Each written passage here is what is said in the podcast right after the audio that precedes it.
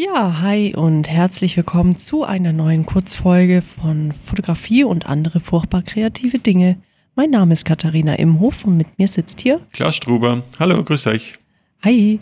Und ja, bevor wir die Folge anfangen, bevor es ums Thema geht, bei mir ist es gerade recht laut, ist, weil draußen Gewitter tobt, also mit Regen und Blitz, Donner, allem drum und dran.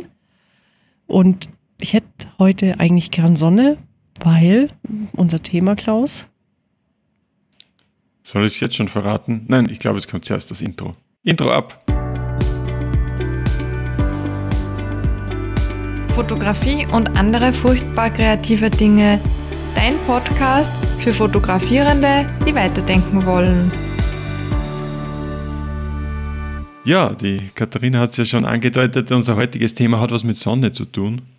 Es geht um den Kontrast zwischen Licht und Schatten und im Speziellen um den harten Kontrast zwischen Licht und Schatten. Ähm, man nennt es harte Schatten eben dann, wenn der Schatten eine scharfe Kante hat. Anders wie bei diffusem Licht zum Beispiel ist es bei Sonnenlicht, bei starker Sonneneinstrahlung der Fall. Also das, was die Imker halt nicht hat. Ja, nee. Bei mir ist einfach nur nass. Bei mir gibt es gerade gar keine Schatten. Bei mir äh, verschwimmt der Schatten sogar. Ähm, ja, Vielleicht wollen wir gerade ins Thema eintauchen. Wir haben jetzt nicht so viel Zeit. Äh, vielleicht das erste, gerade wenn wir bei den harten Schatten sind. Hm, harte Schatten gibt es ja vor allem in der Mittagszeit. Dann je, je tiefer die Sonne steht, desto weicher werden sie. Aber bleiben wir doch mal bei der Mittagszeit. Verwendest du das manchmal als Stilmittel? In der Mittagszeit ist tatsächlich, finde ich, schwierig. Also ich schaue dann in der Mittagszeit schon eher, dass ich was, dass ich in den Schatten gehe und im Schatten mir aufhalte. Aber so kurz Nachmittag, wenn trotzdem die Sonne noch ziemlich stark heraus ist, da macht es, finde ich, mehr Sinn, weil einfach die Schatten länger werden und sie dadurch einfach eine schöne geometrische Strukturen oft auftun. Äh, einfach lange gerade Linien oder dass man einfach mit den Schatten von Objekten spielen kann. Wie ist das bei dir? Also ja, ähm, so komplett mittags finde ich auch immer ein bisschen schwierig und kurz davor äh, gefällt es mir auch nicht.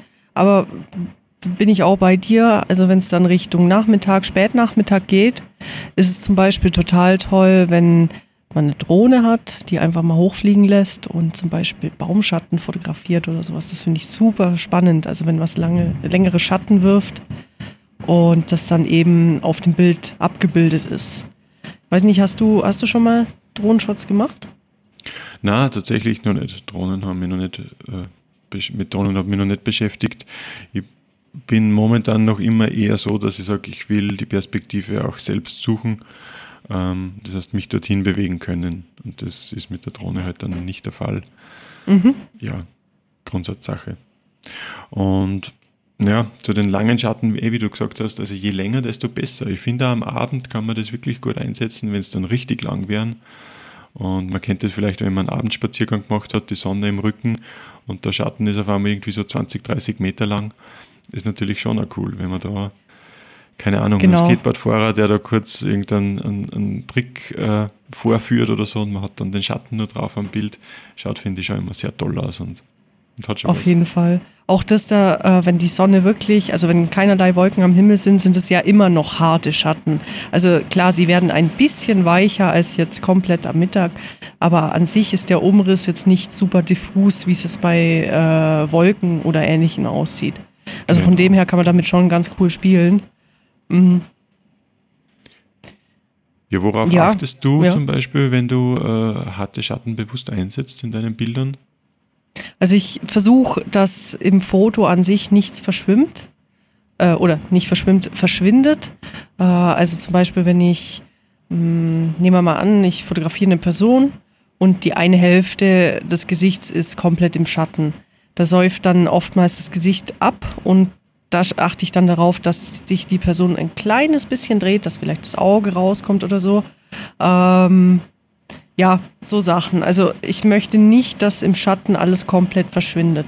Das wäre jetzt dann irgendwie anders, wenn ich dann bewusst einen Schattenriss fotografiere. Also sprich, ähm, die Sonne, dann steht das äh, Objekt da oder das Motiv da und dann stehe ich dahinter. Also ich fotografiere gegen die Sonne und äh, die wird dann, also die Person oder das Objekt oder was auch immer ich da fotografiere, wird dann eben angeleuchtet.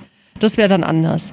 Ähm, wie, wie handelst du harte Schatten oder wie gehst du mit denen um? Ja, du, eh wie du. Also ich, wenn ich es verallgemeinern müsste, würde ich sagen, harte Schatten jetzt am oder im präsenten Objekt, das was ich ablichten will, sind meistens eher störend.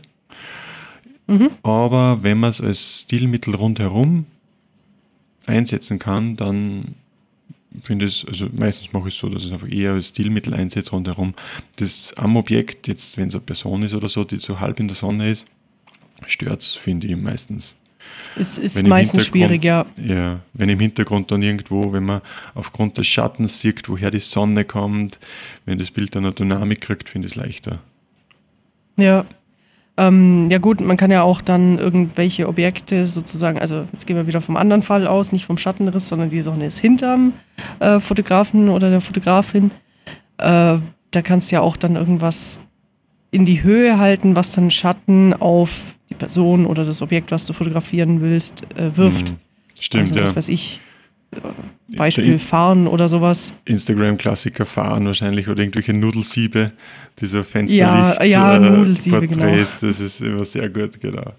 Also das ist eben was, man kennt die Struktur, man kennt das Objekt, das den Schatten wirft und man spielt einfach halt dann mit dem, mischt die dann zusammen, ja. Finde ich auch super. Genau, und wenn man da, ja, und wenn man da dann eben ähm, einen weichen Schatten nehmen würde, also einen diffusen, äh, diffuses Licht, dann kriegst du ja den Schatten gar nicht so hin. Dann hat, wenn wir jetzt mal von einem Model ausgehen, hat das Model dann einfach nur irgendein diffuses Zeug im Gesicht und nicht diese äh, Struktur, genau. die man eben im Gesicht haben möchte. Ein bisschen gescheckert, wie man bei uns sagt. Würde das dann ausschauen. ja, genau. Ja, und das ist auch natürlich, also gerade wenn man so ein Fahren oder sowas ablichtet, äh, dann finde ich halt immer, ist es gut, wenn man am Objekt den Schatten auch gut erkennen kann. Also wenn das ein sehr äh, ein wirres, ein sehr lebhaftes Motiv ist, das ich fotografieren will, jetzt zum Beispiel wieder ein Laubbaum und auf dem will ich den Schatten von einem Fahren abbilden, das habe ich noch nie gesehen und weiß ja nicht, ob das umsetzbar ist. Ich glaube, das Objekt selber muss dann eher eine glatte Struktur sein. Eine Betonwand, ich da wird man auch. den Fahren sicher ja. besser erkennen, als wie auf irgendeinem Fusselteppich oder, oder irgendeinem ja, ja. Weizenfeld. Ich glaube auch, das funktioniert einfach nicht. Weil das, also ich weiß gar nicht, ob man es erkennen würde. Es wäre mal spannend, das auszuprobieren. Ähm, aber an sich glaube ich, also wenn man jetzt eine starke strukturierte Fläche nimmt, dann hat die ja schon wieder Schatten und du willst ja den Schatten, den du drauf wirfst, sehen und dann verschwimmt das ja alles. Also ich glaube, das funktioniert gar nicht wirklich. Könnte genau. ich mir vorstellen. Also drum, wenn man das in eine Empfehlung packen würde, dann wäre das eher so, dass man schaut, dass man den Schatten dann einfach an glatte, homogene Strukturen einsetzt. Ja. Ja, ja. Da gibt es ja auch äh, von was von Sonnencreme und auch Automarken. Habe ich letztens erst wieder was gesehen hm, weiß jetzt nicht mehr, was für eine Automarke und was für eine Sonnencreme, aber die hatten ein ähnliches Setting.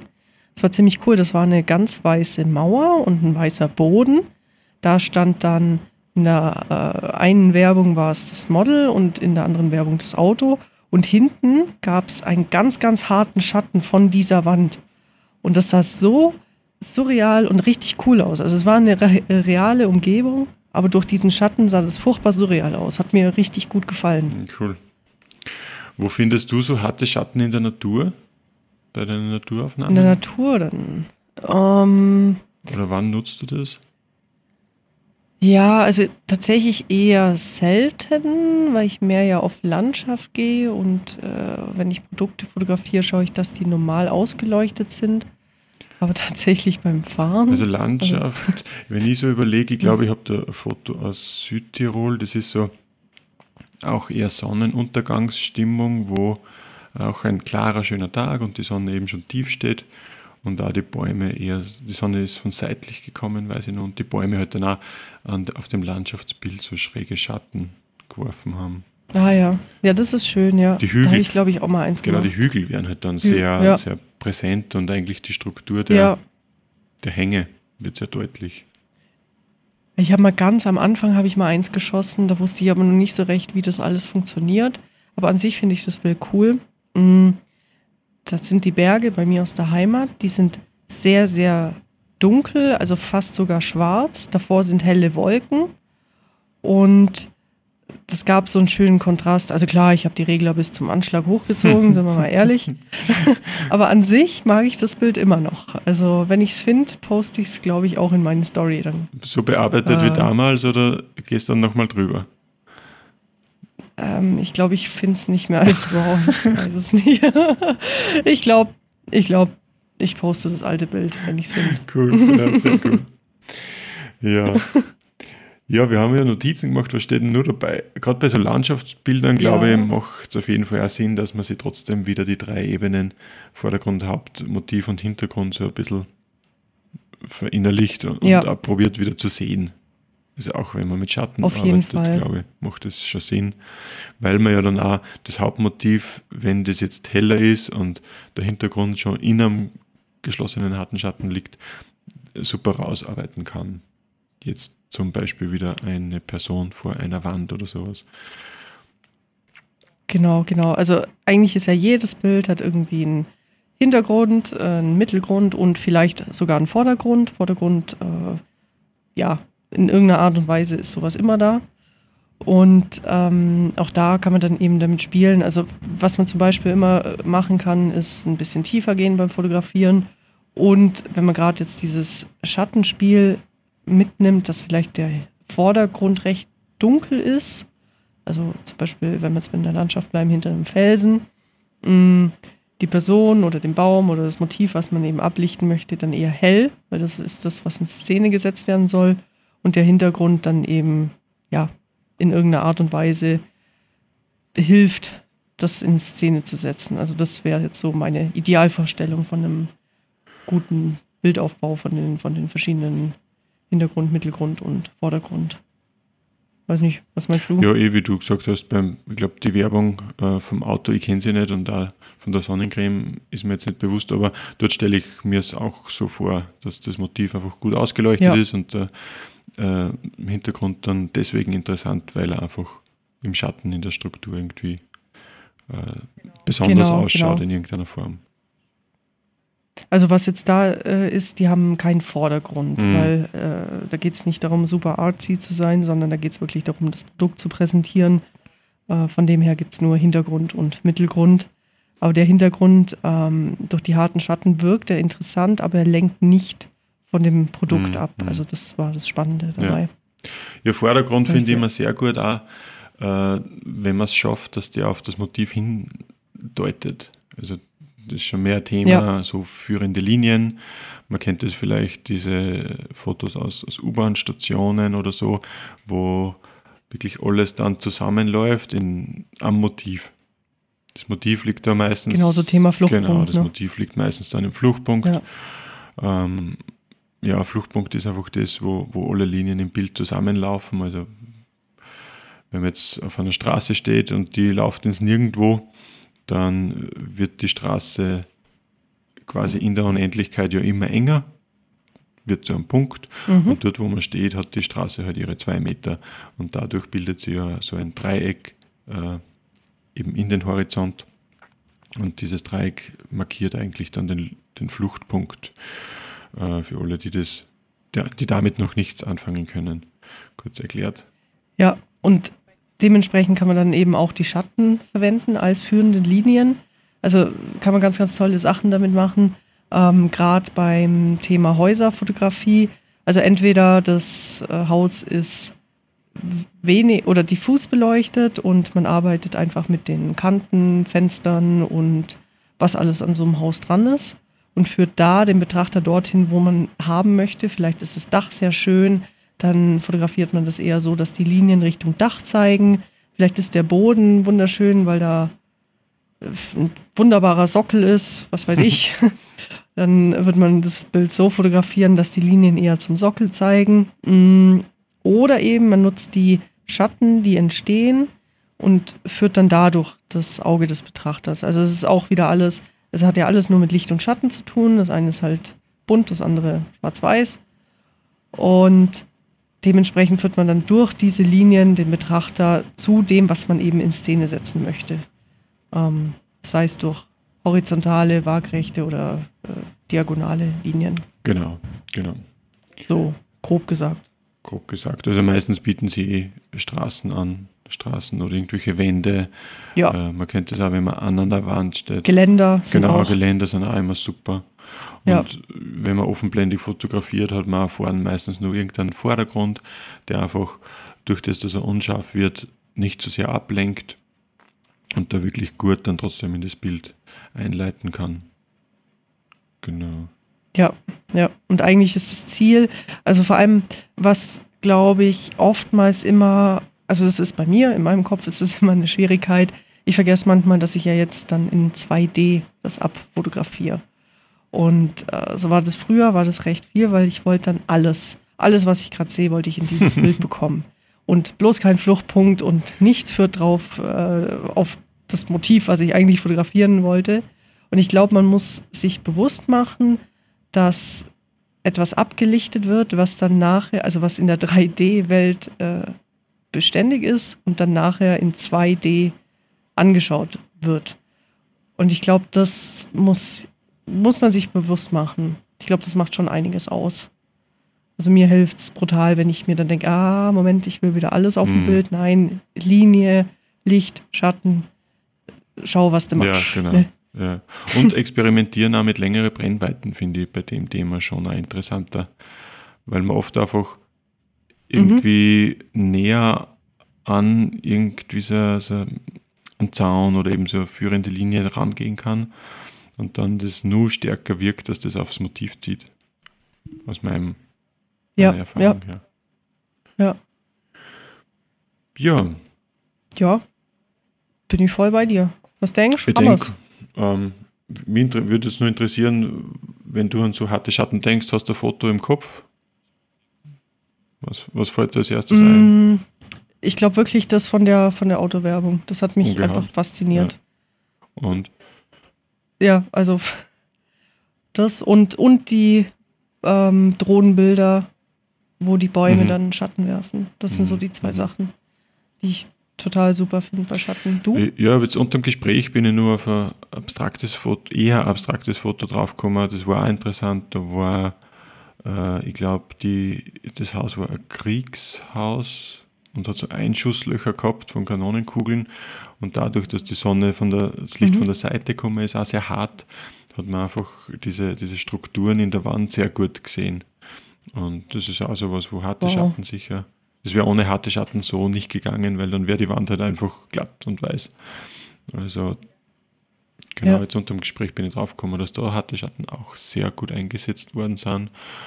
Und ja, ansonsten eh diese Architektur-Street-Foto-Aufnahmen, äh, wo einfach viel auf geometrische Formen gesetzt wird. Also wo man versucht, Dreiecke rauszuarbeiten, helle, dunkle in verschiedenen Hauttönen. Ja. Genau.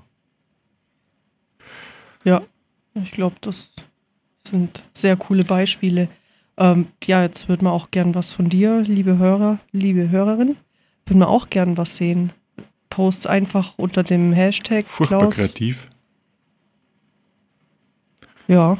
Und dann schauen wir uns das an und in der nächsten Langfolge sprechen Ja, wir dann ich drüber, bin oder? mega gespannt, aus welchem Genre du kommst und was du mitnimmst mit dem Thema. Auf jeden Fall. Dann freuen wir uns auf die Bilder und besprechen sie dann wieder am 1. des Monats, Alles wie jeden klar. Monat. Bis dahin eine gute Zeit und bis dann. Das war Fotografie und andere furchtbar kreative Dinge mit Klaus Struber und Katharina Imhof. Und jetzt bist du an der Reihe. Versuch dich an den Tipps, zeig uns deine Ergebnisse oder teile uns einfach deine Meinung mit.